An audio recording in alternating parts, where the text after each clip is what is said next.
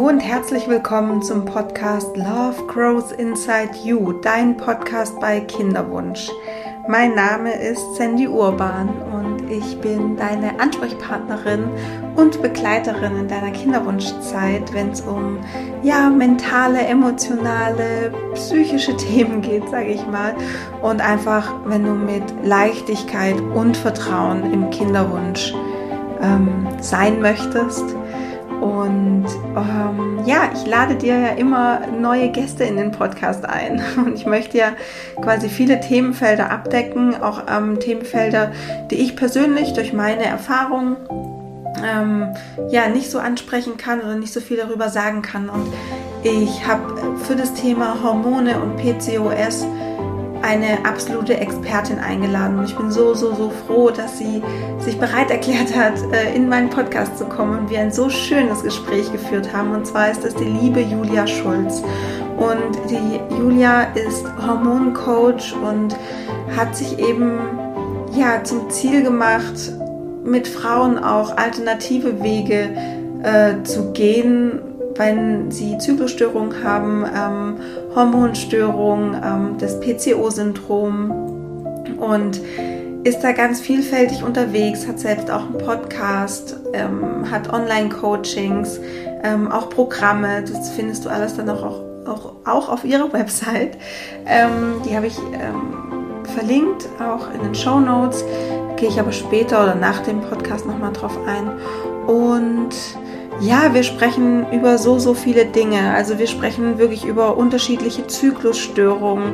Natürlich auch, was das PCO-Syndrom ist, was der Unterschied ist zwischen PCO-Syndrom und ähm, der hypothalamischen Amenorrhoe, ähm, wie du dann den Unterschied erkennen kannst. Ähm, auch wenn du die Diagnose PCOS hast, was gibt es da nochmal für Unterarten und Differenzierungen? Ähm, ja, aber auch, äh, wie du die Verbindung zu deinem Körper nicht verlierst und nicht in so eine Art Kampf gegen deinen Körper ähm, kommst, was ja auch sehr, einfach sehr wichtig ist, gerade wenn man eine Diagnose erhalten hat, dass man dann nicht sagt, okay, mein Körper gegen mich, sondern dass man zusammenarbeitet. Da sprechen wir eben auch drüber. Und auch was die Psyche ähm, für eine Rolle auf den weiblichen Zyklus hat. Ähm, wir sprechen auch darüber, über die Pille und ähm, gerade wenn du die Pille abgesetzt hast, was du unterstützend tun kannst, um deinen Zyklus wieder in so einen Flow zu bringen. Also das sind alles so Themen, ähm, über die wir sprechen. Und ich weiß jetzt schon, du kannst sehr viel daraus mitnehmen. Und es wird sehr spannend für dich. Und deswegen ähm, starten wir direkt los mit dieser Folge, mit dem Interview und Gespräch mit der lieben Julia Schulz. Viel Spaß!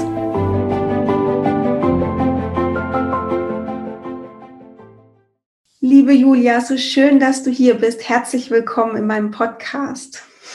Ich danke dir für die Einladung. Ich freue mich, bei dir sein zu dürfen. Wie schön. Also wahrscheinlich kennen dich schon viele meiner Hörerinnen ähm, und ich habe ja auch schon im Intro was über dich erzählt, aber es ist einfach immer noch mal schöner, in den eigenen Worten von dir zu hören. Wer, wer bist du? Was machst du? Was ist so deine Vision im Leben? Erzähl gerne mal. Ja, also ich bin Julia und ich bin Hormoncoach, auch insbesondere PCOS-Coach, obwohl sich das auch so entwickelt hat, dass ich ganz viele Frauen coache, die einfach ihre Periode nicht bekommen oder einen sehr unregelmäßigen Zyklus haben, beziehungsweise die Zyklen sehr lang sind und vielleicht deswegen auch einen eher unerfüllten Kinderwunsch haben, weil es ja dann häufig schwierig ist, schwanger zu werden. Und ja, da helfe ich Frauen, ähm, die Hormone halt zu regulieren, den Zyklus zu regulieren. Und das ist meine Vision halt wirklich vor allen Dingen im, im deutschsprachigen Raum. Ich finde, in, obwohl das mittlerweile viel mehr kommt, aber im englischsprachigen Raum gab es bisher immer sehr viele Infos, in Deutsch eher nicht. Und das ist wirklich meine Vision, hier wirklich den ganzen Frauen in Deutschland, aber auch Österreich und Schweiz wirklich zu helfen, ihre Hormone in den Griff zu bekommen, weil es wirklich weiß ich nicht, ge ge gefühlt ja gar keine Frau mehr, die nicht irgendwie doch mal irgendein Problem hätte. Und da möchte ich einfach, dass wir da aufgeklärter sind und einfach besser über unsere Hormone, unseren Zyklus auch Bescheid wissen und vielleicht auch eher dieses Tabuthema darum auch ablegen. So, also besonders, ne, vielleicht Zyklus eher nicht und Hormone noch nicht, ähm, aber zum Beispiel die Blutung ist ja dann doch etwas, da reden wir jetzt nicht unbedingt so gerne drüber. Ja, stimmt, absolut. Darf ich dich fragen, wie du ähm, dazu gekommen bist, äh, dich dem Thema so zu widmen und dich da so, ja, zu vertiefen? Mhm. Ja, also ich selber wurde auch mit einer Hormonstörung diagnostiziert, als ich ähm, Anfang 20 war, also jetzt gut zehn Jahre her. Ich habe ein kleines Haar im Gesicht, Entschuldige. und das war einfach so, mein Zyklus war halt irgendwie nicht mehr da, nachdem ich die Pille abgesetzt habe. Und ich habe sehr lange auf meinen Zyklus gewartet oder meine Periode gewartet, weil ich habe sie auch die Pille sehr früh angefangen zu nehmen und man gewöhnt sich dann irgendwie an dieses Normal, was man damit hat und denkt halt, okay, ich muss mir da eigentlich gar keine Gedanken machen und es kommt dann einfach, wenn ich sie absitze, ganz klar. Aber es kam dann einfach nicht und das hat mich dann doch ein bisschen schockiert dass es nicht kam und ähm, bin dann zum Frauenarzt gegangen und die hat ein paar Untersuchungen gemacht damals und meinte, okay, das ist das PCO-Syndrom. Und ich war wie vor den Kopf gestoßen, habe mich damit ja vorher überhaupt nicht auseinandergesetzt. Ne? Ich hatte da, okay, meine Periode kommt nicht, kann normal sein nach der Pille. Aber das war dann schon echt so ein okay, wie, wie kann das dann sein? Ne? Und dann habe ich mich da so ein bisschen eingelesen und dachte so, aber ich bin ja überhaupt nicht der typische Typ. Und meine Frauenärztin hat das auch erzählt und irgendwie auch die Prognose, die sie gestellt hat, die klang nicht so wirklich gut. Also entweder die Pille wieder nehmen oder wir können vielleicht mit Metformin das versuchen. Das ist ein Zuckermedikament. Und ich dachte mir so, das kann doch nicht sein. Also für mich war trotzdem noch irgendwie dieses, meine Periode als Frau, dieser Zyklus ist doch das Natürlichste der Welt. Warum soll das jetzt nur mit Medikamenten gehen? Und habe mir dann auch damals, das war mit Anfang 20 noch in weiter Ferne für mich, Kinderwunsch und Schwangerschaft, wo ich mir gesagt habe, als sie meinte, na ja, es wird wahrscheinlich schwierig werden und vielleicht solltest du früher anfangen, also am besten jetzt schon als dann später.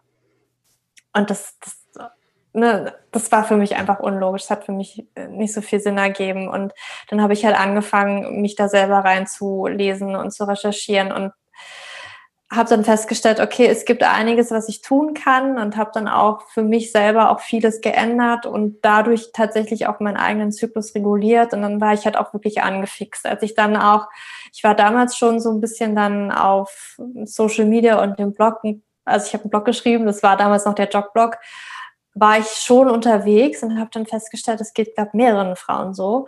Und mich hat das Thema so brennend interessiert, dass ich ähm, angefangen habe, Weiterbildungen zu machen, Ausbildungen als Hormoncoach zu machen oder als Coach, als Gesundheitscoach und dann irgendwie mich immer weiter zu spezialisieren, war das wirklich so meine, meine Liebe dann war, mich einfach damit zu beschäftigen, weil ich eigentlich aus einem ganz anderen Feld, aus dem Studium komme. Also ja. Wow. Also würdest du schon auch anderen Frauen einfach raten, wenn sie Diagnosen bekommen, egal was es jetzt ist, äh, ob es jetzt PCOS ist, Endometriose, irgendwas, dass sie das nicht einfach nur hinnehmen, was der Ärztin oder was die Ärzte dann sagen, sondern auch sich so selber mit dem Thema auseinandersetzen, ein bisschen tiefer gehen. Und was ich so schön eben bei dir finde, ist, dass du irgendwie auch so intuitiv in dir drin gespürt hast, ähm, irgendwas stimmt hier nicht. Also das, ich mhm. kann jetzt nicht einfach die Pille weiternehmen oder ähm, dieses äh, Metformin oder das ist ja, ne, also das, da, da braucht es ja irgendwie vielleicht noch was anderes und ich, ich lese mich da mal ein. Also es wäre wär auch was, was du anderen Frauen so ein bisschen ans Herz legst, dass sie da. Ja. Mh, mm, das ist auch sehr mein Motto. Ähm, ich sage ja immer im eigenen Podcast auch immer, ne, nimm deine Gesundheit und dein Leben in deine eigene Hand. Und wir sind heutzutage irgendwie schon so sehr gepoolt.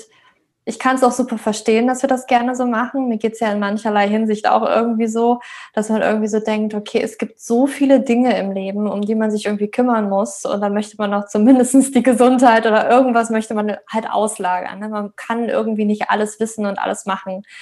Und ich sehe das aber so, Ärzte sind auch nur Menschen und Ärzte wissen auch nicht alles und Ärzte bekommen halt auch viel erzählt und ich glaube, sie müssen sich auch immer an äh, bestimmte Regeln auch halten. Ne? Und um auch auf Nummer sicher zu gehen. Ich glaube, die gehen auch ganz große Risiken ein, wenn sie halt irgendwie von diesem typischen Behandlungsplan, wie es halt eigentlich in der Schulmedizin vorgesehen ist, auch irgendwie mal irgendwo abweichen und dann kann irgendwie was passieren und dann kommt halt irgendwie so ein Gegenwind, also dass die da wirklich auch sehr große Risiken eingehen und deswegen halt ist diese Standard ähm, ja Verschreibung ist die Pille ist das Metformin und es trauen sich vielleicht auch die Ärzte nicht. Vielleicht haben sie auch das Wissen nicht. Auch die müssen tausend Krankheiten irgendwie im Kopf haben und die können sich natürlich auch nicht in jeder einzelnen Hinsicht irgendwie belesen und weiter informieren. Ich glaube, das ist auch irgendwo nicht möglich. Deswegen, gerade bei unserer eigenen Gesundheit, denke ich, aber lohnt sich das da auch selber wirklich Initiative zu ergreifen und halt zu sagen, okay, das ist vielleicht etwas, was ich nicht unbedingt auslagern möchte und auch Ärzte, wir, stellen sie vielleicht gerne so dar, es ist jemand in weiß, im weißen Kittel und ist irgendwie hochgestellt und die sind irgendwie über mir und viel schlauer und ich, wer bin ich denn schon? Aber ich glaube, wir wissen immer noch am besten und wir fühlen das auch, ob das jetzt intuitiv ist oder Bauchgefühl oder was auch immer. Ich glaube, wir spüren auch, wenn wir das Gefühl haben, auch irgendwie was kann doch da, also ich glaube, da gibt es noch mehr und ich glaube, dem dürfen wir einfach auch nachgehen. Ja, und es ist ja dann auch so schön, dass es so Expertinnen gibt wie dich, die einfach da einfach einen Schritt weiter vorne sind, ein paar Schritte weiter vorne sind ähm, und mit denen man sich dann austauschen kann und die, also ja, weil du sagst eben, Ärzte können nicht alles abdecken, ist natürlich total klar. Ähm, deswegen so schön, dass es äh, so Menschen wie dich gibt. Ähm, liebe Julia, darf ich dich fragen, hast du momentan, hast du einen Kinderwunsch? Ist, oder wie, wo, wo stehst du da gerade? Ja, also es ist noch nicht akut. Also es, ich bin so in einer Phase in meinem Leben, klar, man beginnt sich so ein bisschen ähm, Gedanken zu machen wegen dem Alter. Aber es ist auch einfach gerade, ich, ich respektiere, also ich habe so viel Respekt davor. Ich weiß, ganz viele Personen sagen, ja, man wächst mit der Aufgabe, aber ich ich kann es, ich kann es mir einfach noch nicht ausmalen, wie ich das alles unter einen Hut bekomme. Und ähm, ich einfach sehe, okay, es gibt da so Dinge in meinem Leben, die Selbstständigkeit und so weiter. Ich will erstmal einen, für mich auch einen geregelten Plan für mich haben und da jetzt mich nicht einfach reinschmeißen in, in etwas, wo ich dann nicht weiß, ob ich das halt wirklich zu 100, also ich weiß 100, zu 100 Prozent, ne, also die ganzen Erwartungen darf man über Bord werfen. Es kommt wieso immer anders, als man denkt. Aber es ist einfach, es ist eine zu, zusätzliche Belastung ja auch, ne, und wenn man dann so manchmal auch das Gefühl hat, okay, ähm, so ganz viele Dinge zu jonglieren, das ist nicht gerade meine Stärke, ich weiß noch nicht, wie ich das unter einen Hut bekomme. Ich muss da erstmal in meinem eigenen, im Selbstständigkeitsbereich vielleicht äh, ein bisschen, also 100 Prozent wird es nicht geben, aber da ein bisschen mehr Sicherheit, ein bisschen mehr Stabilität rein haben, vielleicht auch ein kleines Team, ne, weil ich kann nicht so alles 100 Prozent alleine tragen und ähm, Deswegen ist auch manchmal der Kinderwunsch, es ist so eine kleine Achterbahnfahrt, wenn man so das Gefühl hat, auch jetzt läuft doch eigentlich alles ganz rund. Und dann kommen aber auch immer wieder die Phasen, wo einfach so viel zu tun ist, wo man dann wieder das Gefühl hat, also gerade, ich weiß nicht, ne? Weil man das immer von Freunden auch hört. Und ich, ich habe so viel Respekt davor. Ich glaube, dass das wunderschön ist. Und ich glaube, wenn man dann auch das Kind hat, dann ähm, kennt man das gar nicht mehr anders, möchte es gar nicht anders missen. Aber gerade. Okay. Das war meine lange Antwort auf deine Frage. Aber du bist im Prozess, ich merke es schon. Also es ist ein, ein Prozess, in dem du gerade drin bist. Danke für deine, ähm, für deine Ehrlichkeit, deine Offenheit. Sehr schön. ähm, ja, also für viele bist du ja einfach die Expertin, was Zyklusstörungen angeht, ähm, was auch PCOS angeht. Möchtest du vielleicht mal so ich weiß nicht, kurz oder oberflächlich wie, wie möglich, weil es geht wahrscheinlich schon sehr in die Tiefe, auf ähm, ja, solche Störungen des weiblichen Zyklus eingehen, was es da so gibt, was es geben kann. so oh, alles oh, wow. vielleicht. Let's go. ja, also es gibt ja unglaublich viel. Ich glaube, die am häufigsten auftretenden Zyklusstörungen sind tatsächlich das PCO-Syndrom. Also allein da sagt man schon, um die 10 Prozent der Frauen, das ist ja schon recht viel. Endometriose, genau das gleiche Spiel. Da haben wir halt auch sehr, sehr viele Frauen. Das sagt man auch um die 10 Prozent. Natürlich kann das höher oder immer weniger sein. Man weiß es immer nicht. Ich glaube, viele wurden natürlich auch noch nicht diagnostiziert weil viele ja auch die Pille nehmen und besonders Endometriose ist ja sehr schwer zu diagnostizieren. Das sind so die häufigsten. Damit haben wir ja schon 20 Prozent der Frauen.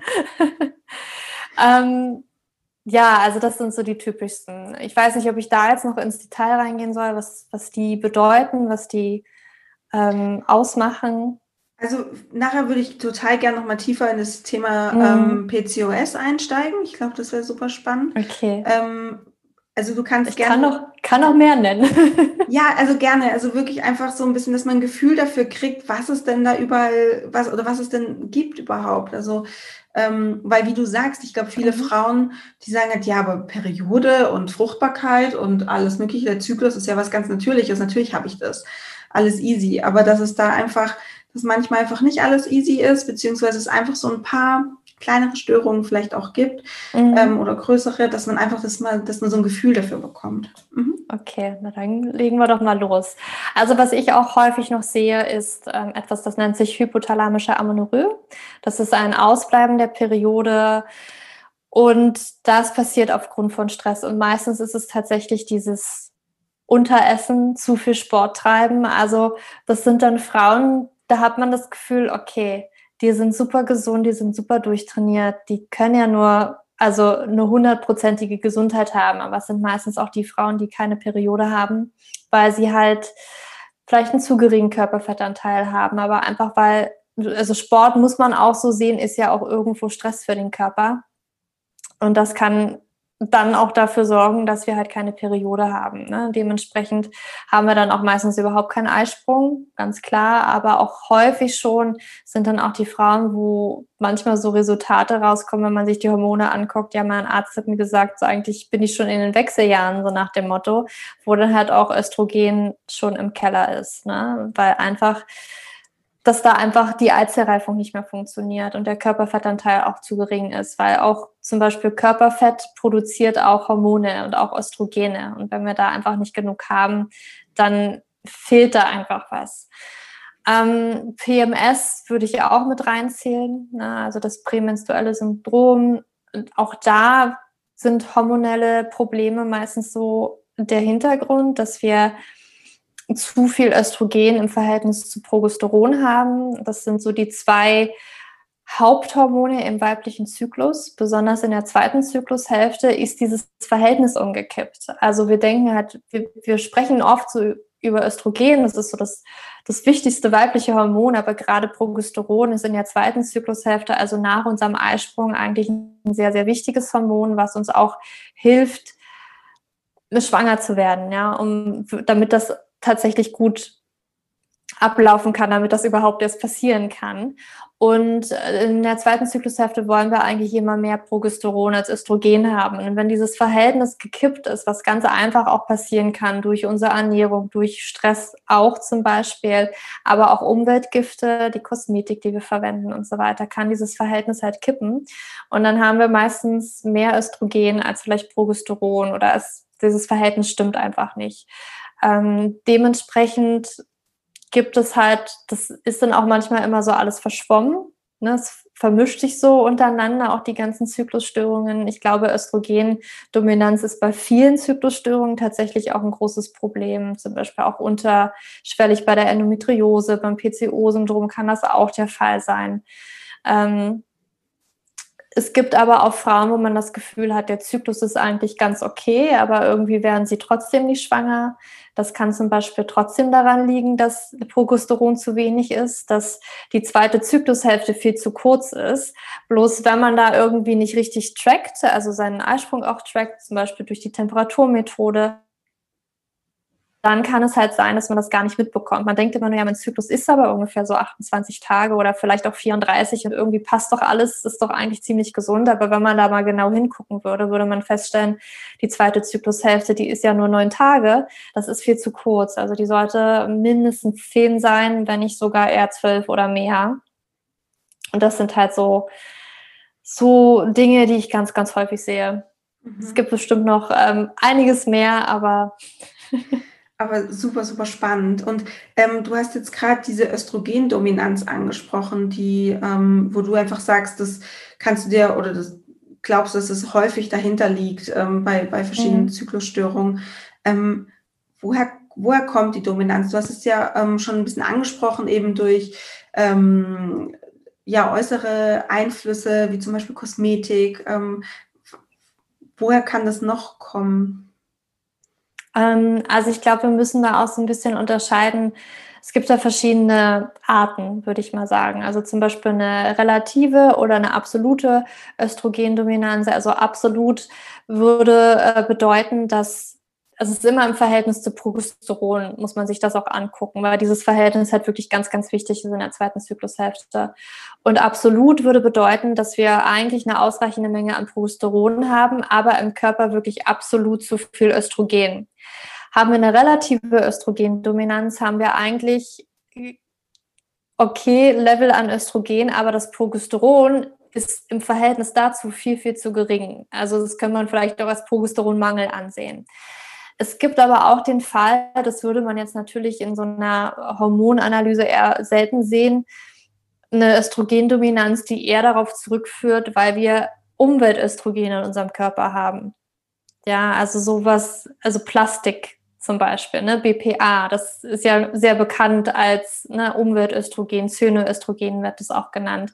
Aber es gibt so ganz, ganz viele Stoffe in der Kosmetik, in den Reinigungsprodukten, die wir verwenden, was einfach in unseren Körper kommen kann und so ähnlich wie Östrogen wirken kann. Auch, ich sag mal, unsere Ernährung kann da zum Beispiel auch eine Rolle spielen. Ne? Also das ist dann immer so, dass das zum Beispiel auch die Östrogenrezeptoren blockiert.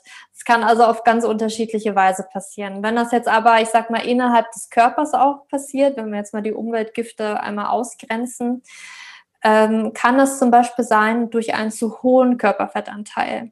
Ich habe ja vorhin schon gesagt, Fett, Körperfett produziert auch Hormone und eben Östrogen. Und wenn wir einen zu hohen Körperfettanteil haben, übergewichtig sind, kann es zum Beispiel zu einer absoluten Östrogendominanz kommen. Es kann dann aber auch der Fall sein, dass das zum Beispiel nochmal weiter umgewandelt wird in Testosteron. Dann haben wir wieder PCOS. Das ist eine Möglichkeit. Eine andere Möglichkeit ist Stress zum Beispiel. Stress bringt viele Hormone aus dem Ungleichgewicht aus dem Gleichgewicht ins Ungleichgewicht. Ähm, und dann kann es zum Beispiel dazu führen, dass immer, wenn Cortisol im Körper produziert werden muss, das ist unser Stresshormon, dann nimmt das sozusagen die Bausteine von dem Hormon Progesteron weg. Ja, und dann haben wir halt zu wenig Progesteron und, und dann stimmt da das Verhältnis wieder nicht. Also wirklich so eine Östrogendominanz kann auf so vielen unterschiedlichen Wegen entstehen. Und das muss man sich halt wirklich immer individuell angucken, was ist dann gerade bei dieser Frau los. Hat sie vielleicht eine Neigung zu Übergewicht? Hat sie viel Stress? Wie sieht es denn aus? Ist sie aus Plastik ähm, Tupperware oder trinkt sie aus Plastikflaschen? Da muss man wirklich ein bisschen genauer gucken. Manchmal ist es oder ganz häufig ist es ja auch wirklich diese Kombination aus vielen Dingen, die dann da immer ja aufeinandertreffen. Mhm. Sind es dann auch solche Dinge, die du abfragst im Voraus zu deinem mhm. Coaching? Also quasi in so einer ja. Voranamnese, die du dann bitte sehr, sehr. Ja. Ja, voll gut. Ähm, weil es sind jetzt tatsächlich, glaube ich, so Sachen, die Ärzte halt gar nicht fragen. Ne? Also, mhm. ähm, woher essen sie, äh, woraus essen sie ihr Essen oder solche Dinge? Also, das äh, fragt, glaube ich, kein Arzt. Ähm, ja. ja.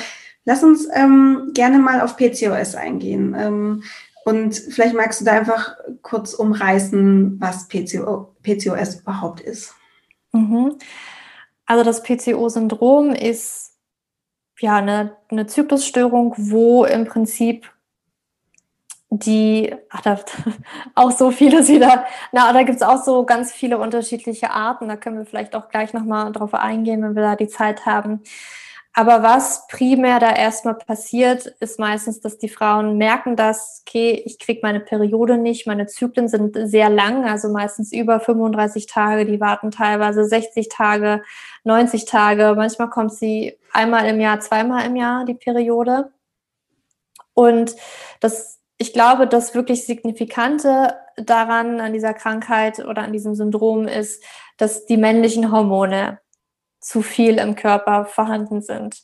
Also auch wir Frauen haben männliche Hormone, das ist zu einem gewissen Maß natürlich auch, brauchen wir das, das ist auch wichtig für uns. Ne? Also zum Beispiel, ja, für unsere Libido ist das wichtig, aber auch damit wir Sport treiben können, unsere Muskeln sich auch entwickeln können. Das ist ein wichtiges Hormon.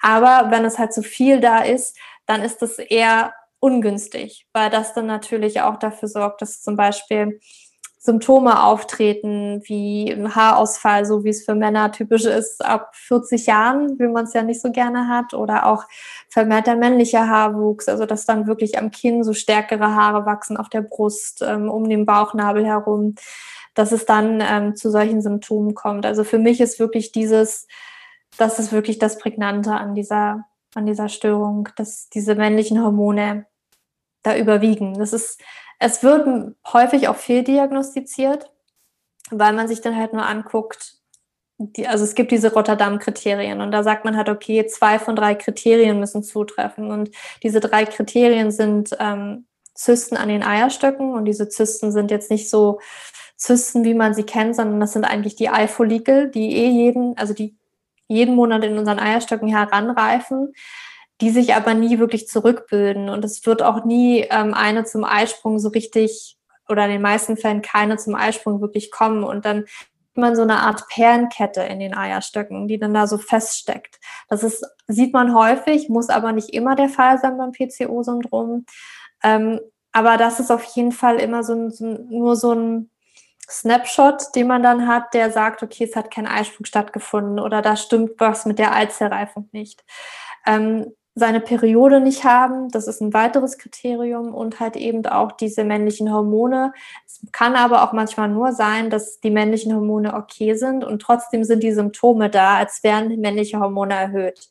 Und wenn man jetzt aber hat, okay, nur zwei der drei Kriterien müssen zutreffen, dann könnte das theoretisch sein, ich habe meine Periode nicht und ich habe die Zysten. Das kann aber tatsächlich zum Beispiel auch bei der hypothalamischen Amenorrhoe zutreffen. Und wenn man da nicht so wirklich unterscheidet, dann ähm, ist das ein bisschen schwierig, wenn man sich die männlichen Hormone nicht anguckt, weil wenn ich jetzt eine Frau habe, die eine hypothalamische Amenorrhoe habe, äh, hat und ich sage ihr, okay, du hast PCOS und die liest irgendwo, okay, ich muss Low Carb essen, die achtet aber schon sehr auf ihre Ernährung, trainiert sehr viel und dann macht sie auch noch Low Carb, dann spielt sie eigentlich der hypothalamischen Amenorrhoe nur noch mehr in die Hand und kommt immer weiter weg, ihre Periode wieder zu bekommen. Deswegen finde ich, muss man da ein bisschen tiefer und genauer gucken. Und für mich sind halt diese, diese männlichen Hormone auch immer das, was sehr prägnant für diese Störung ist. Okay, das heißt, man würde dann ähm, den Testosteronspiegel messen ähm, bei den Frauen? Testosteron ist ein Hormon. So, es gibt okay. mehrere männliche Hormone. Okay. ich habe auch, ich habe auf meiner Website einen kostenlosen Untersuchungsguide, den man sich downloaden kann. Da ist also für die Untersuchung an sich, da kriegt man alle Infos. Ja, und ähm, da kann man sich das alles wirklich ähm, holen und dann sieht man auch, okay, es gibt mehr als nur ein männliches Hormon, weil es ist tatsächlich nicht immer Testosteron, was erhöht ist. Manchmal ist es auch ganz anderes. Ja, voll gut. Ähm, das verlinke ich auch direkt in der Beschreibung dann äh, von der, von der Podcast-Folge. Super. Ähm, ja, du hast ja vorhin gesagt, es gibt innerhalb von dieser Diagnose ähm, PCO-Syndrom noch Unterarten oder Differenzierung. Mhm. Ähm, also gerne ähm, sag dazu was, was es da noch so gibt. Mhm. Also wir sprechen so in der Regel von vier verschiedenen Typen. Der erste Typ, das ist auch das, was man sagt, das kommt am häufigsten vor. Das haben ungefähr 70 Prozent der Frauen. Das ist dann gepaart mit einer Insulinresistenz. Das, daher kommt das auch, dass man halt manchmal sagt, okay, Metformin könnte dir helfen, dieses Zuckermedikament, weil ähm, der Körper halt mit diesem Blutzuckerspiegel Insulin nicht mehr richtig zurechtkommt. Und dadurch, dass der Körper damit nicht mehr richtig zurechtkommt, haben wir dann meistens, also sind, neigen diese Frauen auch eher zu Übergewicht, das muss aber nicht immer sein. Und ähm, dann entwickelt sich auch, oder das ist Insulinresistenz ist auch häufig ein Symptom eines metabolischen Syndroms, also wenn der Fettstoffwechsel eventuell auch schon nicht mehr richtig hinhaut, das Übergewicht noch mit dazu kommt, das unterschwellig dazu führt halt zu stillen Entzündungen, führt dazu, dass ähm, die ganze Hormonkommunikation gestört wird, besonders das Insulin, was wir bei diesen Frauen dann auch ein bisschen zu viel im Körper haben, weil das ja irgendwie alles nicht mehr richtig hinhaut. Ähm, die Zellen das nicht mehr richtig anerkennen, kommt es halt dazu, dass vermehrte männliche Hormone produziert werden, weil das Insulin einfach da ist, weil Insulin auch ein sehr entzündungsförderliches Hormon ist. Mm. Eine weitere Form ist zum Beispiel, ähm, wenn Frauen sehr viel Stress haben. Ich sage immer, dass die Geschlechtshormone und männliche Hormone nicht nur in den Eierstöcken einer Frau produziert werden, sondern auch in den Nebennieren. Und die Nebennieren, das sind unsere Stressdrüsen. Und diese Stressdrüsen, die unter anderem, also neben Cortisol und Adrenalin, was bei Stress gebraucht wird, produzieren die eben auch männliche Hormone. Und je nachdem, wie eine Frau genetisch da auch, denke mal, gepolt ist und so eine bestimmte Veranlagung hat, kann das auch sein, wenn eine Frau zu viel Stress hat, dass sie tatsächlich auch zu viele männliche Hormone dann gleichzeitig produziert und das alles in die Höhe getrieben wird. Und daher kann das auch daher kommen. Also die hat dann meistens nicht so das Problem Insulinresistenz, ähm, Übergewicht, sondern ist halt meistens auch zu viel gestresst. Hier gibt es auch immer so Überschneidungspunkte, zum Beispiel mit der hypothalamischen Amenorrhoe. Auch diese Frauen können dazu neigen, ähm, zu viel Sport zu machen, ähm, zu wenig zu essen. Sind meistens auch sehr schlanke Typen. Ähm, ist dann immer ein bisschen tricky und die brauchen auch wieder andere Ratschläge als zum Beispiel Frauen mit einer Insulinresistenz. Ein anderer Typ ist ähm, ja anhand oder aufgrund von stillen Entzündungen. Es gibt hier natürlich Mischtypen, auch hier wieder. Es gibt immer so Kombinationen. Ich habe ja auch schon gesagt, zum Beispiel bei einer Insulinresistenz haben wir meistens auch stille Entzündungen. Es gibt aber Frauen, die haben keine Insulinresistenz, aber trotzdem stille Entzündungen. Und auch da sind diese Entzündungsmarker, die wiederum das ganze Hormonsystem durcheinander bringen können, die dafür sorgen können, einerseits auch, dass der Körper viel mehr Stress erfährt, dadurch, dass vielleicht Entzündungen erhöht sind. Das hat meistens damit zu tun, dass irgendwie mit dem Darm auch etwas nicht stimmt, dass der Darm ähm, im Ungleichgewicht ist, die, die ähm, Flora, die Darmflora aus dem Gleichgewicht gekommen ist. Das kann stille Entzündungen fördern. Ähm, es können Lebensmittelunverträglichkeiten tatsächlich auch wegen dem Darm dann auftreten. Und wenn wir dann immer wieder Lebensmittel essen, die wir nicht vertragen, dann ist unser Immunsystem in Alarmbereitschaft. Und einfach dieser Stress und diese Entzündungswerte sorgen dafür, dass eventuell männliche Hormone produziert werden können.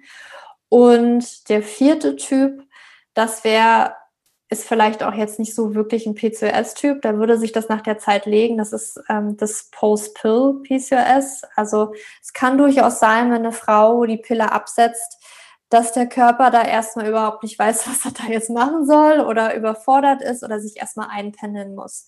Ne? Also es kann durchaus sein, jede Frau reagiert anders auf verschiedenste Pillen. Und es gibt so viele verschiedene Pillen und je nachdem, äh, wie eine Frau da reagiert und wie lange sie die Pille genommen hat, kann es tatsächlich auch sein, dass der Körper da mit der Hormonproduktion erstmal überschießt oder das gar nicht richtig hinhaut. Und das würde sich aber mit der Zeit auch wieder ein bisschen geben. Mhm. So, jetzt mal kurz angerissen. Super spannend. Also man merkt auch echt einfach, ja, da ist eine Tiefe da und du kennst dich so, so gut damit aus. Ähm, ich habe da direkt eine Frage und zwar, ähm, ich höre häufig von Klienten, ähm, also ich bin ja eher so in dem Menta mentalen Bereich tätig quasi, aber ähm, trotzdem sprechen wir über die Kinderwunschbehandlung oder sowas und da höre ich eben oft, dass ähm, ja, dass in der Kinderwunschklinik oder beim Gynäkologen einfach direkt schon Hormone verschrieben bekommen ähm, auch gern mal einfach wieder die Pille, um den Zyklus wieder, den Zyklus in Anführungsstrichen wieder anzukurbeln ähm, oder zurückzubekommen. Ähm, was sagst du dazu? Gibt es da irgendwie, ja, gibt es aus deiner Perspektive eine Alternative dazu? Oder eben auch zu diesem Metformin, dass es, also braucht es das, brauchen wir die Tabletten oder ging, würde es anders gehen aus deiner mhm. Perspektive? Mhm. Ich bin ja so ein bisschen der Meinung, also ja, es gibt verschiedene Ansätze. Für mich ist halt die Pille eigentlich komplett gar keine Lösung. Das ist für mich, es ist ein Verhütungsmittel, es ist kein Medikament, aber es wird halt leider so eingesetzt, als würde es eigentlich den Zyklus normalisieren. Und es wird ja auch vielen Frauen gesagt, also damit wird dein Zyklus normalisiert. Und natürlich haben wir das Gefühl, wir haben einen Zyklus, weil wir meistens mit der Pille ja auch alle 28 Tage da irgendwie eine Regelblutung haben Regelblutung in Anführungsstrichen. Es ist aber keine Regelblutung. Es findet kein Eisprung statt. wir haben keinen Zyklus unter der Pille. Deswegen ist das wirklich ein Trugschluss, ähm, dass damit irgendwas in geregelte Bahnen kommen kann. Das finde ich halt sehr ungünstig. Das ist eine sehr ungünstige und auch trügerische, das ist problematisch, ne? weil auch natürlich diese, es sind ja auch Umweltöstrogene, die der Körper auch erstmal wieder verarbeiten muss und die, die, diese Hormone, die da drin sind, sind ja auch gar nicht zu vergleichen mit den Hormonen, die wir natürlicherweise haben. Also die wirken auf eine ganz, ganz andere Art und Weise und die haben halt meistens nicht die positiven Wirkungen wie unsere eigentlichen körpereigenen Hormone. Und das ist erstmal überhaupt keine Lösung. Es gibt ja auch jetzt auch Heilpraktiker und so weiter, die auch gerne mal mit bioidentischen Hormonen arbeiten. Auch das, ich, ich persönlich bin halt eher ein Fan, erstmal den Körper selber anzuregen, dahingehend in ins Gleichgewicht zu kommen. Also ähm, wie nennt man das? Mir fällt gerade das Wort nicht ein, aber anstatt sofort die Hormone zu substituieren, den Körper erstmal selber anzuregen, ob bestimmte Hormone herzustellen und ins Gleichgewicht zu kommen. Und für mich ist das eigentlich immer so ein bisschen erst der nächste Schritt, wenn ich halt alles probiert habe.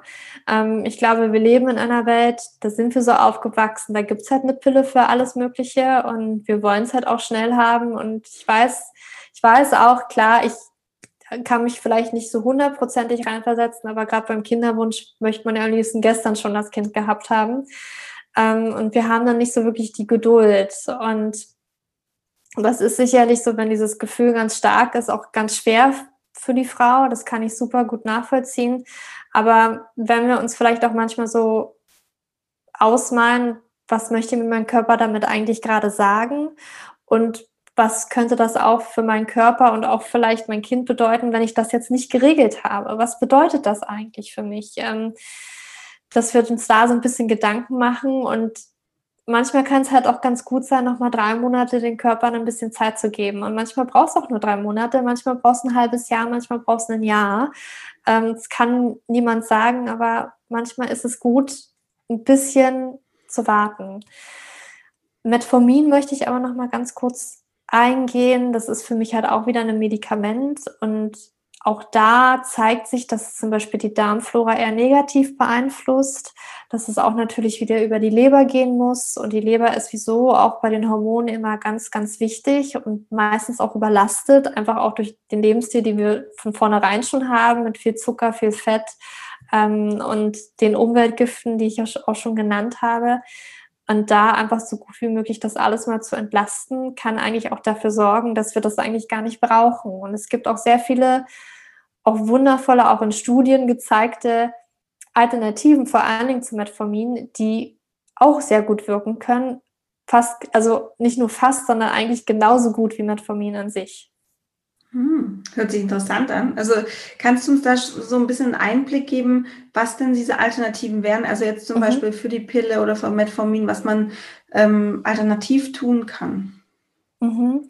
Also für die Pille gibt es jetzt natürlich nicht so wirklich jetzt ein alternatives, ich sag mal, Medikament oder auf pflanzlicher Basis. Ne? Das ist für mich ist es ja ein Verhütungsmittel und nichts, ist ja eigentlich kein Medikament, weil so ganz viel, es macht ja nichts, es reguliert ja den Zyklus nicht. Ähm, für mich ist es halt immer, dass man auf jeden Fall was an seinem Lebensstil ändert. Das heißt also an seiner Ernährung auch etwas verändert, ähm, an seinem Stresslevel etwas verändert, da wirklich auch mal ähm, zu schauen, wenn du sagst, okay, du guckst dir zum Beispiel auch die mentale Komponente an, vielleicht auch die emotionale Komponente. Da gibt's auch ganz, ganz, ganz, ganz viel, was da irgendwie festsitzt, was uns dann auch unterbewusst auch immer so ein Stressor ist. Ne? Wir, wir denken immer, Stress bedeutet für den Körper von A nach B rennen oder im Job ganz viel zu tun zu haben. Aber das ist es nicht. Das kann tatsächlich auch etwas sein, ähm, vor fünf Jahren eine Trennung durchlebt oder eine Fehlgeburt oder ähm, ein Elternteil ist gestorben oder die beste Freundin. Alle diese Dinge, es muss noch gar nicht mal immer irgendwas Dramatisches sein. Es kann auch sein, die beste Freundin ist schwanger geworden und bei mir funktioniert es nicht. Und bei mir stauen sich die Emotionen auf und auf einmal bleibt meine Periode aus und dann klappt es absolut gar nicht mit dem Kinderwunsch. Also all diese Dinge, dieses Unverarbeitete, das ist ein enormer Stress und wir, wir unterschätzen diese Wirkung tatsächlich. Also da wirklich hinzuschauen. Wenn wir jetzt aber zum Beispiel bei Metformin ähm, auch für natürliche Alternativen uns da mal angucken, ich glaube, die bekanntesten sind tatsächlich Inositol. Ja, das, also das Metformin, sage ich auch immer, das ist ja vor allen Dingen für die Frauen mit Insulinresistenz, die da auch wirklich nochmal zusätzliche Unterstützung gebrauchen können, ähm, zusätzlich zu der Ernährung, um da so ein bisschen so einen Kickstart zu geben. Also Inositol kann ganz gut sein ähm, und auch Berberin. Berberin, das ist auch ein pflanzliches Produkt. Es gibt auch einige Studien dazu und das wirkt eigentlich sehr, sehr gut. Und das sind auch die Studien, wo man das zum Beispiel mit Metformin auch verglichen hat. Mhm. Also jetzt habe ich gerade rausgehört, auch ähm, du hast ja gesagt, dass tatsächlich auch die Psyche bei PCOS und generell einfach beim weiblichen Zyklus eine, eine große Rolle spielt auch. Ne? So gerade durch so Stress oder Emotionen mhm. ähm, oder unterdrückte Emotionen. Ähm, ja, ja. Ähm, also würdest du auch sagen, auch wenn man das PCO-Syndrom hat, äh, was ja sehr auf sich irgendwie voll auf körperlicher Ebene abspielt im ersten Moment, ähm, dass es sich trotzdem lohnt, sich äh, ja diese psychische Komponente beziehungsweise auch, ja, du hast ja gesagt, eigentlich den Lebensstil ähm, anzuschauen und nochmal zu reflektieren. Mhm. Ja, auf jeden Fall. Also ich glaube, ich war am Anfang auch so sehr auf die Ernährung und mein Bewegungspensum. Das sind so meistens so die Dinge, okay, die bringen wir mit Gesundheit in Verbindung. Ähm, ich ernähre mich jetzt gesünder und ne, mehr Grünzeug und sowas alles und Sport. Entweder fange ich mal mit dem Sport an oder ich gucke mal, ob ich vielleicht zu viel mache. Ähm, und ich bin dann halt auch im Laufe der letzten Jahre immer mehr durch meine eigene Geschichte auch darauf gekommen, okay, dieses Mentale, dieses dieses Emotionale, weil bei mir ist das sicherlich auch sehr vieles ausgelöst, weil nämlich mit, mit 18 ist mein Papa gestorben. Und ich habe ich bin damit überhaupt nicht zurechtgekommen. Ich, also emotional ging es mir ganz, ganz schlecht für eine ganz, ganz lange Zeit. Und das habe ich ganz lange mit mir rumgetragen. Sicherlich auch noch Dinge, die davor passiert sind, weil ich nie wirklich drüber gesprochen habe, weil ich es nie verarbeitet habe. Und ich sehe das auch in meinen Coachings immer ganz, ganz viel. Also tatsächlich das, was ich vorhin gesagt habe, ich hatte das, das war ein Beispiel von einer Coaching-Klientin, wo ähm, die beste Freundin schwanger geworden ist und sie hat, ne, sie versucht das sehr, sehr lange. Und wir hatten nämlich reflektiert, also warum bleibt denn deine Periode aus? Weil von einem halben Jahr hast du sie noch immer relativ bekommen, aber der Kinderwunsch hat halt trotzdem nicht hingehauen. P2S war schon da, aber dann gab es halt einen Zeitpunkt, da hat die Periode auf einmal ausgesetzt. Und das war parallel mit diesem Ereignis. Und dann stellte sich halt heraus, was, was da für, ich sag mal, ambivalente Emotionen drin waren. Ne? Einerseits, ich muss mich ja freuen für meine beste Freundin, aber ich, ich habe trotzdem so diesen, diesen Neid und spüre dann auch trotzdem, ich darf das ja gar nicht spüren und ich darf nur Positives spüren und dieses nicht zulassen können. Da wurde so ganz, ganz vieles unterdrückt und noch ein halbes Jahr später und auch noch, dass sie sich gar nicht mehr mit der Freundin getroffen hat, das Baby noch gar nicht gesehen hat, das war schon auf der Welt, weil es so viel Schmerz da drin war. Und ähm, da wirklich reinzugehen und daran mal zu arbeiten, das, ja, da kann so viel drinstecken. Darf ich fragen, wie ihr da, was ihr da gemacht habt? Also hat sie sich dem dann gestellt, also, äh, also quasi der Schwangerschaft von der Freundin, hat sie sich dann mit der Freundin mal, mal getroffen, mhm. wie, ja, dass es wieder so in Fluss kommt, so das Ganze. Ja. Mhm. Also ich glaube, da es gibt so verschiedene Methoden, die man da ähm, ja anwenden kann. Also ich glaube, es war erstmal ganz wichtig, dass man sich das klar macht, ins Bewusstsein ruft, dass da ja dass da was ist und dass ich das vielleicht auch an etwas knüpfen kann. Und manchmal kann man das recht häufig. Also ich empfehle das immer mal so eine Rückschau zu machen oder vielleicht mal das wirklich aufzuzeichnen, wann was aufgetreten ist, wann irgendwie was im Leben passiert ist, woran man was für, für einen selber sehr einschneidend war, ob das jetzt positiv oder negativ war. Ähm, da fällt mir zum Beispiel ein, ich höre auch von ganz, ganz vielen, ja, und dann habe ich mich vom Partner getrennt und dann passierte irgendwie was mit meiner Regel oder ich habe eine neue Beziehung eingegangen. Also sowas alles kann unglaublich viel mitspielen. Ähm, aber zurück zu unserem Beispiel.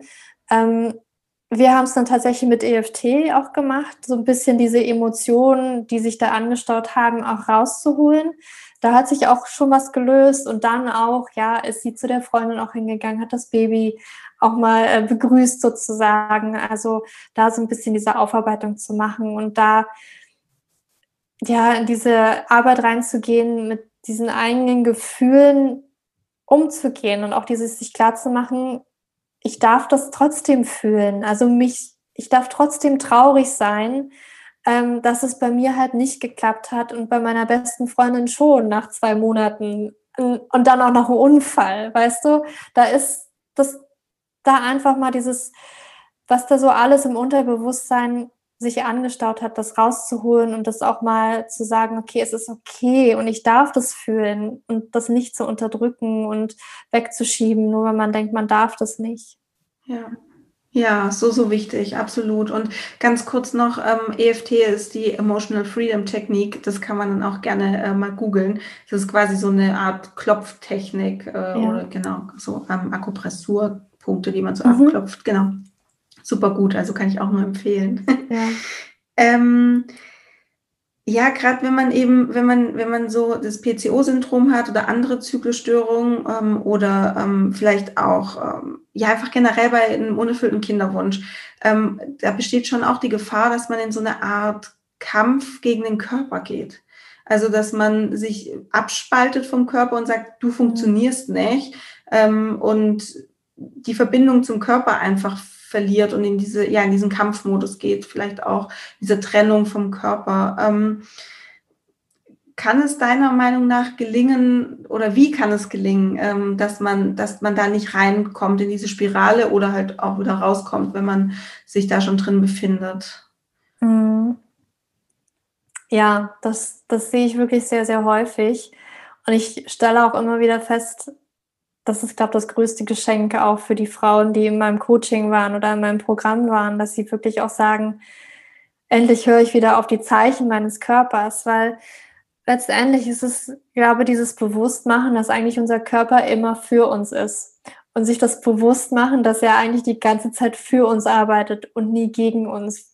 Ich habe früher, glaube ich, auch so gedacht, dass ich gedacht habe, ja, warum Körper machst du das gerade? Warum funktionierst du da nicht? Aber eigentlich funktioniert er gerade richtig gut ähm, und tut gerade alles dafür, dass irgendwie was in Balance ist.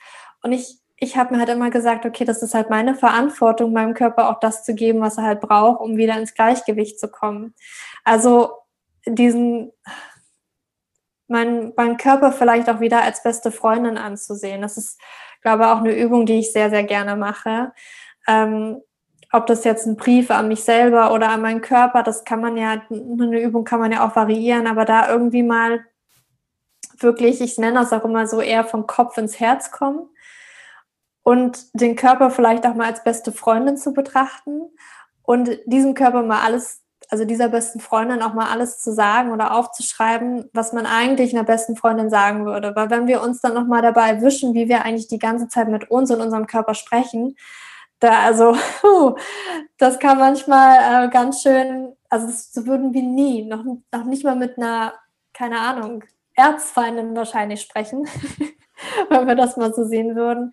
Also da, da laufen wir wirklich die innere Stimme, die die ganze Zeit da läuft, die wir noch nicht mal bewusst wahrnehmen, die sagt ja unglaubliche Dinge über uns selbst, über unseren Körper. Ne? Ich bin zu fett. Das hast du jetzt aber richtig scheiße gemacht.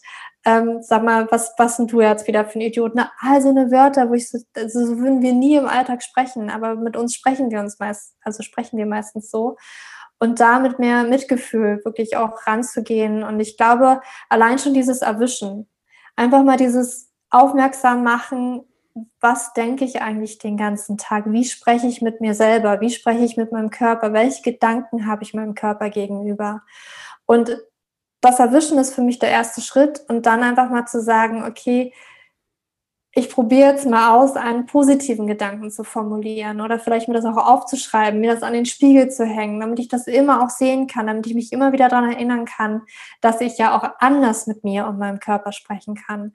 Und ich glaube, das ist vielleicht schon ein sehr guter und erster Schritt, dieses Verhältnis zu seinem eigenen Körper auch zu verändern. Und dann auch immer wieder so ein bisschen neugierig auch zu sein, vielleicht mal neue Dinge auszuprobieren. Also ich meine, wir können ja im Internet unglaublich viel lesen, aber jetzt zum Beispiel mal einfach mal mehr Gemüse zu essen und einfach mal zu gucken, was da passiert. und vielleicht auch mal zu gucken, okay, Mensch, die Symptome oder irgendwas wird ja weniger. Sehr spannend. Liegt in meiner Hand. Also habe ich doch tatsächlich Auswirkungen darauf, ob mein Körper da gerade mir ein gutes Signal schickt oder kein so gutes Signal schickt. Also letztendlich ist es ja einfach, der Körper redet mit einem, was ja total toll ist, dass er ja. da mit uns kommuniziert. Und wir müssen einfach lernen, da wieder hinzuhören. Und dass, dass der einfach, dass er uns da was sagen möchte. Ja. Dass er auch irgendwie total hilflos ist und gerade irgendwie schwimmt und denkt, ich weiß nicht mal, wo oben unten ist. Hilf mir doch mal bitte. Und wir dürfen da jetzt hinhören und dürfen da jetzt etwas verändern. Ja, voll. Und ähm, weil was ja passiert, wenn du so im Kampf mit deinem Körper bist, dann schiebst du auch die ganze Verantwortung ab. Also wie du gerade, ich finde dieses Gemüsebeispiel super, dass du einfach äh, sagst, probier doch einfach mal mehr Gemüse oder Obst oder irgendwas zu essen und schau mal, was es mit deinem Körper macht, weil dann kommt man auch wieder in die Selbstverantwortung. Ähm, dieses, ah ja, okay, ich kann ja auch was tun dafür. Ähm, und eben auch auf diese Stimme zu hören, die vielleicht auch sagt, diese, diese Körperstimme, die vielleicht auch sagt, ich will keine von außen zugeführten Hormone mehr. Ich will kein Metformin mehr zum Beispiel oder irgendwelche anderen mhm. Tabletten. Da wieder hinzuhören und eben einfach in die Selbstverantwortung zu gehen, das nicht so abzuschieben an den Körper. Du funktionierst nicht. Ne? Super, mhm. sehr schön. Ähm, jetzt, was ich auch aus meinen, äh, von meinen Klientinnen äh, manchmal schon gehört habe, ist, die setzen halt die Pille ab ähm, und die, oder andere hormonelle Verhütung und ähm, wollen mit der Familienplanung starten und ja, die Regel bleibt halt aus. Sie haben einfach keinen Zyklus. Ähm, mhm. hast du da ja konkrete Tipps, wie man den Körper wieder so ein bisschen in den Flow kriegt, in den, in den eigenen Zyklus wieder so, so einführen kann, sage ich jetzt mal, wie man den Körper da unterstützen kann? Mhm. Ich mag das ja super gerne, wenn wir vielleicht sogar schon vor dem Piller absetzen etwas machen. Bitte. Ähm, da ja. schon etwas ändern. Also auch da wieder vor allen Dingen mit der Ernährung können wir da schon mal ganz viel machen. Und ich sage dann auch mal immer, die körpereigene Entgiftung, so gut es geht, zu unterstützen, weil darum geht es ja eigentlich, dass einfach diese ganzen Hormone, die wir künstlich zugefügt haben, über Jahre vielleicht auch, dass das erstmal alles rauskommen kann. Und damit unser Körper vielleicht auch ein bisschen das einfacher hat, da selber auch Hormone zu produzieren oder die Leber dann auch mit klarkommt, eventuell, wenn, wenn der Körper überschießt mit der Hormonproduktion, dass die auch rauskommen können. Also da geht für mich einher, ähm, klar, viel mehr Gemüse essen. Damit läuft wahrscheinlich schon die Entgiftung viel besser. Das wird für den Darm auch einiges tun, dass der einfach auch gesund ist. Vielleicht macht man das tatsächlich auch mit einer Heilpraktikerin zusammen. Ja, dass man da ähm, mal guckt, wie sieht's denn in meinem Darm aus? Kann ich vielleicht jetzt schon was machen? Weil natürlich wollen wir immer gerne Probiotika nehmen. Das ist meistens nicht immer sofort das, es kann helfen, kann super sein, aber es gibt manchmal auch noch ganz andere Dinge, die da los sind. Oder ich sage auch immer, gut, wir können jetzt da Probiotika, also irgendwelche Bakterien raufwerfen, aber wenn wir die natürlich nicht füttern, dann werden die sich auch nicht multiplizieren können und wirklich auch Überhand nehmen in unserem Darm. Deswegen ist die Ernährung ne, ballaststoffreich ganz, ganz wichtig. Ähm, natürlich auch unseren Wasserkonsum mal gucken, können wir da vielleicht ein bisschen ähm, mehr trinken. Vielleicht auch anderes eher nicht so viel trinken, Softdrinks zum Beispiel oder auch Fruchtsäfte. Ich glaube, meine Apfelsaftschorle total fein, ja, aber vielleicht, man sieht ja immer so die dollsten Dinge, was da so alles getrunken wird, aber das macht halt schon was. Ne? Auch vor Dingen Zucker kann ganz viel machen. Ähm, und ich glaube, damit hat unseren Körper schon mal, also einfach dieses, hm, das stelle ich mir gerade so vor, dieses, den zusätzlichen Ballast schon mal wegzunehmen, den wir vielleicht noch obendrauf bürden. Ich glaube, dann kann unser Körper viel, viel besser mit dem Absetzen der Pille auch umgehen.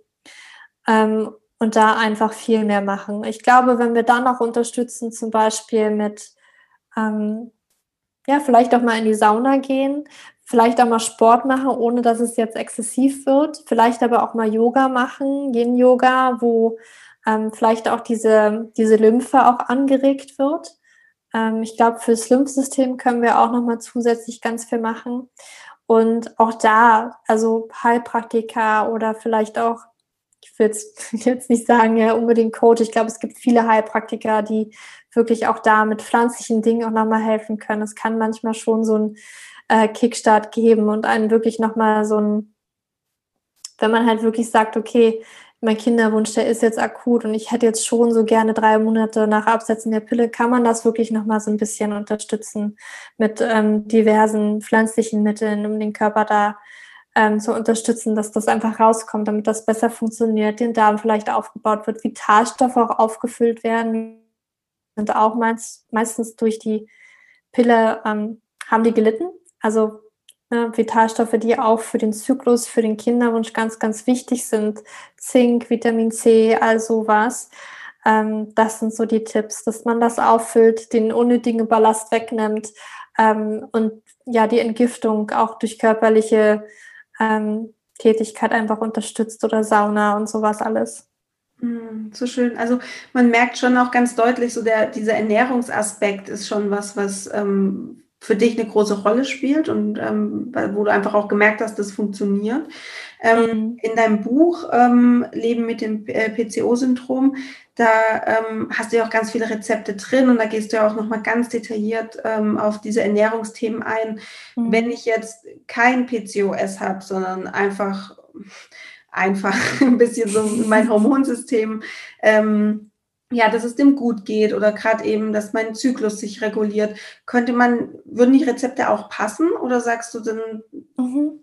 Eher nicht? Ja, doch, die würden auch passen. Ich habe ja auch ähm, mit mit der Hanna, diese Ernährungsberaterin, haben wir auch Hormonfood kreiert. Also das ist auch nochmal, das ist jetzt nicht nur für PCOS, sondern auch, also wir gehen da auch ein paar andere Störungen noch mit ein. Und im Prinzip ist es eigentlich ähm, immer sehr hilfreich, wenn man so seine Ernährung auch umstellt. Es gibt sicherlich auch noch individuelle Fälle und es gibt so viele Sichtweisen, aus denen man das betrachten kann.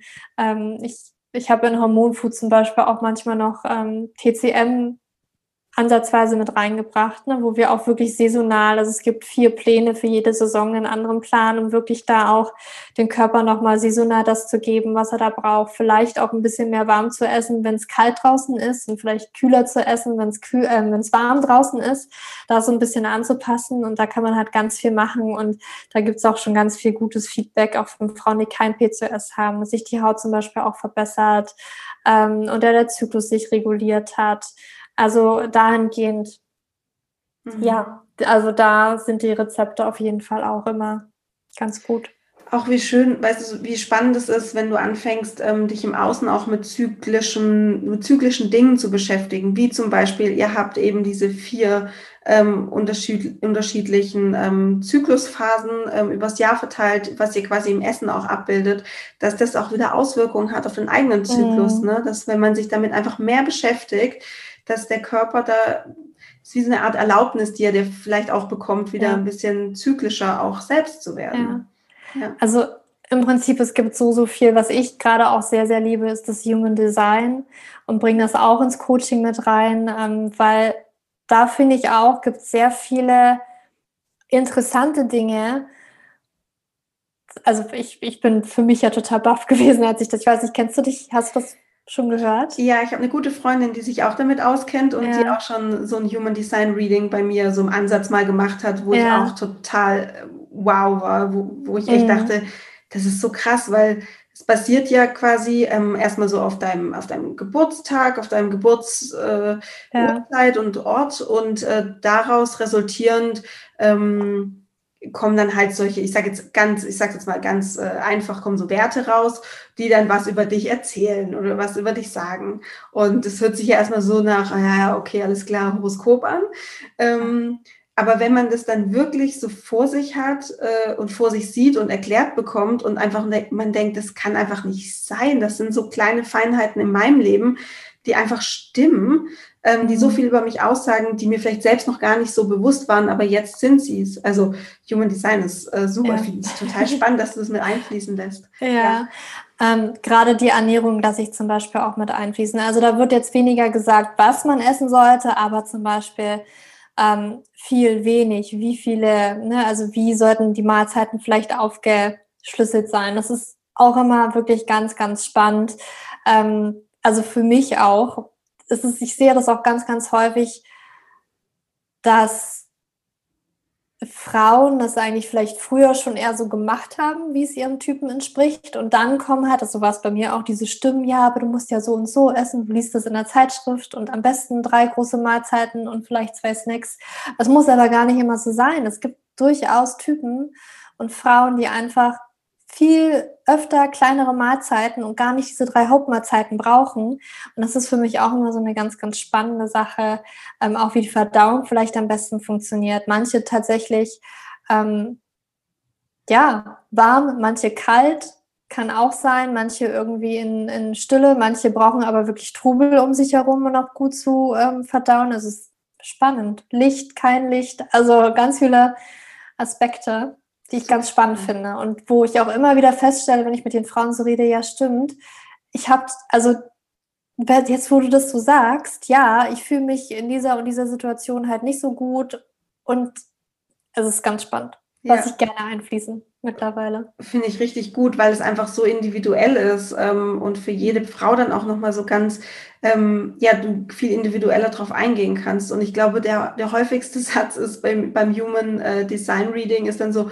Stimmt, jetzt wo du sagst. so, das finde ich echt ganz cool. Ach, sehr, sehr spannend. Ähm, ja, vielleicht möchtest du jetzt so, so, dass wir so ein bisschen zum Abschluss kommen, so zum Ende, so den Frauen, die jetzt so zuhören mit Kinderwunsch. Ich weiß nicht, vielleicht gibt es irgendwas, was du so von, vom Herzen ähm, an die Frauen richten möchtest, irgendeine Nachricht, irgendwas Persönliches. Ähm, ja. Ja. Ach ja. lass dich nicht unterkriegen, ne? egal wie lange dieser Weg gerade auch geht, wie hoffnungslos vielleicht das auch gerade aussieht,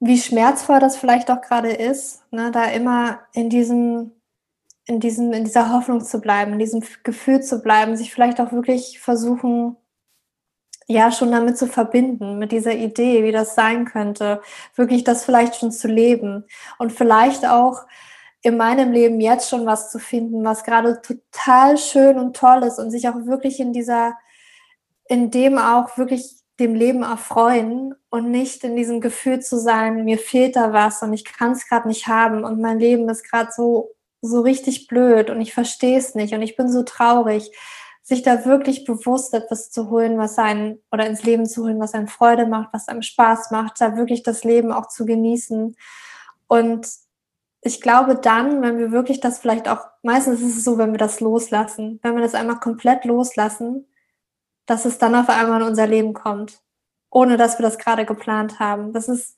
manchmal wirklich, wirklich schwer vom Kopf, also vom Verstand. Es ist ja meistens immer dieser Verstand. Deswegen sage ich immer vom Verstand, vom Kopf ins Herz kommen und da die Freude wirklich in dein Leben holen. Und wenn du die Freude in deinem Leben hast, dann können auf einmal die größten Wunder passieren. So schön, danke Julia. Das war sehr schön. Ähm, ja, wenn da draußen jetzt Frauen sind, die zu 100 Prozent sagen, ähm, also es werden sehr viele Frauen sein, die sagen, ach Julia, toll. Ähm, wo finden die dich? Wie können die mit dir in Kontakt kommen? Ähm, wo bekommt man noch mehr Julia-Content? ja, also du findest mich auf juliaschulz.net, Schulz mit LTZ, ähm, auf Instagram juliaschulz.coaching und ähm, ich glaube, auch auf meinem Podcast findet man mittlerweile ein paar reichliche Infos zu den verschiedensten Themen. Der Podcast heißt Feel Fantastic. So schön. Ich verlinke alles, deine Website, dein Instagram-Account, dein, äh, dein Podcast und auch ähm, ja, diese, ähm, diesen Untersuchungsguide, den du vorhin auch angesprochen ja. hast, findet man da alles und da kann man sich mal so ein bisschen durchklicken und ja, vielen, vielen Dank für dein ganzes Wissen, was du geteilt hast. Ähm, und danke, dass es dich gibt und dass du so vielen Frauen hilfst. Ähm, du bist wirklich eine Bereicherung. Ähm, ja, danke für alles, liebe Julia. Danke dir. Vielen, vielen Dank.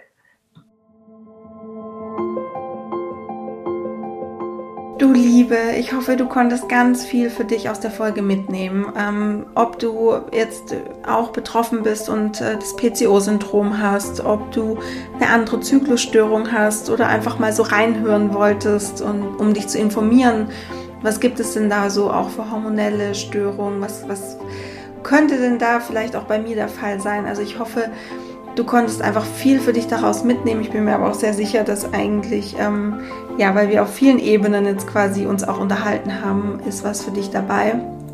Vielleicht auch, ich sage jetzt mal, nur auf der emotionalen Ebene.